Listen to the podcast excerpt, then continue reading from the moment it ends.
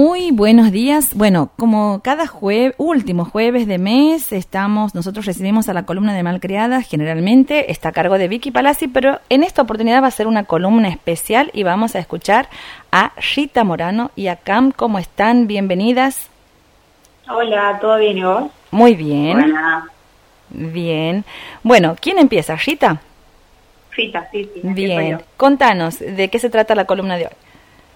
Bueno, para contar un poco, nosotros desde el programa venimos trabajando eh, en un dispositivo, en un proyecto que tiene que ver con el cambio registral.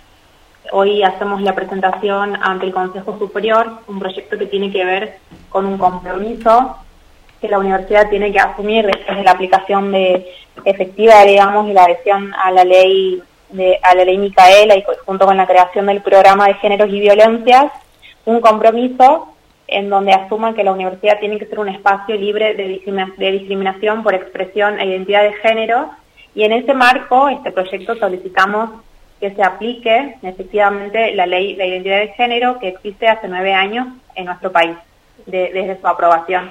Nos parece importante, digamos, trasladar las leyes nacionales a los espacios como lo son las universidades, entendiendo eh, las características y la composición de, sus estudiantes y, también de todos los claustros que forman parte. Venimos trabajando en este proyecto hace un tiempo, hoy logramos que se incorpore eh, a, las decisiones del Consejo Superior eh, y en ese marco tenemos fundamentaciones que tienen que ver bueno, con la ley que existe, como mencionaba anteriormente, y también con los antecedentes que tiene la Universidad Nacional de Córdoba, la Universidad Nacional Católica y la Nacional de Córdoba y la de Rosario, y después unos lineamientos que tienen que ver con la incorporación eh, de la perspectiva de género del Ministerio de las Mujeres junto con el Ministerio de Salud y la Secretaría de Políticas Universitarias. Como te contaba, hoy hacemos la presentación y, en ese marco nosotros... Eh, ¿Esto lo van a hacer, Rita, o, ya, ya lo han hecho? La presentación. ya está hecha, hoy va a ser tratada en el Consejo Superior, entendemos que va a pasar por las comisiones para ser tratado ahí y luego vuelve al recinto. ¿Y, cuánto eh, tiempo puede llevar en, en, una respuesta de en Calculamos que, puede ser aprobado el año que viene, porque justo, justo nosotros hacemos una presentación ahora y por las elecciones que han habido en la UNCE hay un cambio de todo el Consejo Superior, entonces claro. es que se vuelva a tratar, digamos, con los nuevos consejeros y consejeras. Eh, además también entendiendo que es fin de año y nosotros lo presentamos hoy porque es una fecha simbólica el 25 de noviembre, entonces también va de la mano con eso. en lo que va, digamos, de, la creación del programa, hemos acompañado y hay dos estudiantes que han hecho el cambio registral. De hecho, estamos ahora con Cam, que, que es un estudiante de la Facultad de Ciencias Médicas y que nos parecía importante que le ponga voz eh, a, estos acontecimientos, digamos, que son personales, pero que también son colectivos y son políticos y que la universidad tiene que poder dar respuesta a eso. Muy bien, escuchamos a Cam entonces. ¿Cómo estás? ¿Cómo están? ¿Qué tal? Muchas gracias por el espacio. Eh, sí, de la mano con lo que decía Rita, me parece muy importante que hoy, eh, en el Día contra la Violencia de Género, podamos tener la capacidad de empezar a analizar esta violencia desde eh, todas sus aristas, ¿no? Eh, que la violencia de género también se traduce en espacios institucionales eh, debido naturalmente al, sistema en el que vivimos. y creo que realmente esta es, una deuda, el cambio, la incorporación del cambio registral o de la perspectiva de género no heterosis binaria en los espacios educativos es una deuda de nuestra como sociedad, como Estado, del que somos todas partes, ¿no? Eh, creo por ahí que, que hace 10 años casi que se sancionado la ley de identidad de género eh, y enhorabuena que hoy estemos pudiendo concretar esto, eh, pero también nos hace falta analizar por qué durante tanto tiempo eh, no lo hemos podido hacer, ¿no? Y ese poder analizar el recorrido nos va a llevar seguramente a, eh, aprender de nuestros errores, de nuestras falencias, de nuestras ausencias y así poder seguir construyendo a futuro. También me parece que... ¿Cómo, perdón? Te iba a preguntar si sos estudiante de la Facultad de, Humanidades. Eh, yo soy estudiante de la Facultad de Ciencias Médicas. Ah, de Ciencias Médicas. Sí. Y pero también eh, ha habido otra persona, una compañera en la Facultad de Humanidades, que ha hecho el cambio registral.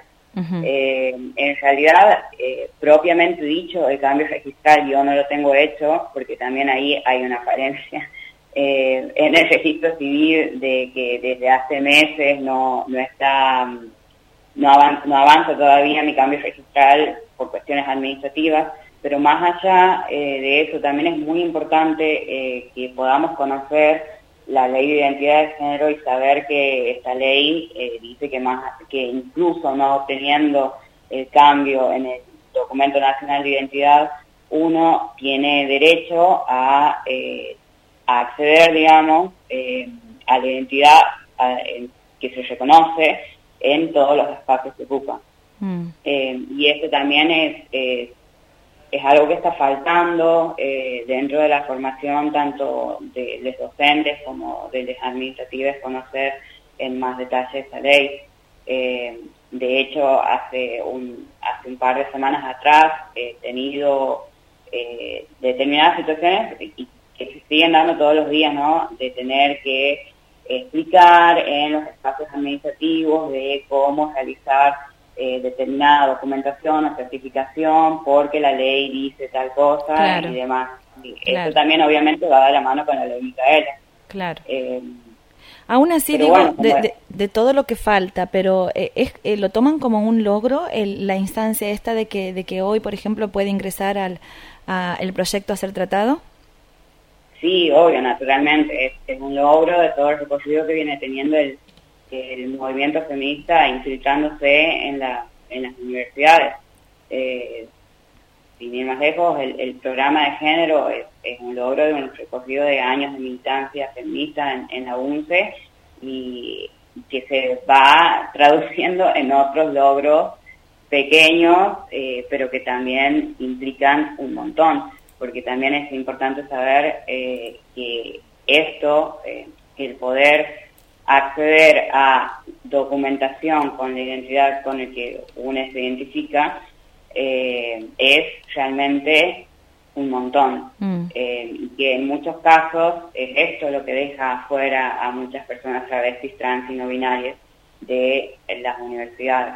el hecho de tener que, estar enfrentándose constantemente, ¿no? Eh, porque no todos tienen no sé si decirle la capacidad, no sé si decirle las ganas, pero la predisposición, digamos, a tener que estar enfrentándose constantemente contra, contra un sistema, ¿no? Eh, porque, bueno, lamentablemente en muchas veces sigue siendo de esta manera. Mm. Yo creo que esto se, se entrelaza también con una frase que, que decía Loana Bertin, eh, bueno, ella sostenía que cuando una traba entra a la universidad no le cambia la vida, perdón, le cambia la vida a esa travesti, pero cuando muchas travestis empiezan a ingresar a la universidad, le cambian la vida a la sociedad.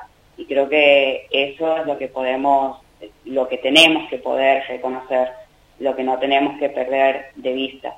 Aquí no es una cuestión eh, de las personas travestis, trans y no binarias encajando en, eh, en los parámetros de la universidad, sino que es una cuestión de que la universidad pueda abrirse, eh, pueda ser verdaderamente inclusiva y que de esa manera eh, se amplíe los límites de los posibles.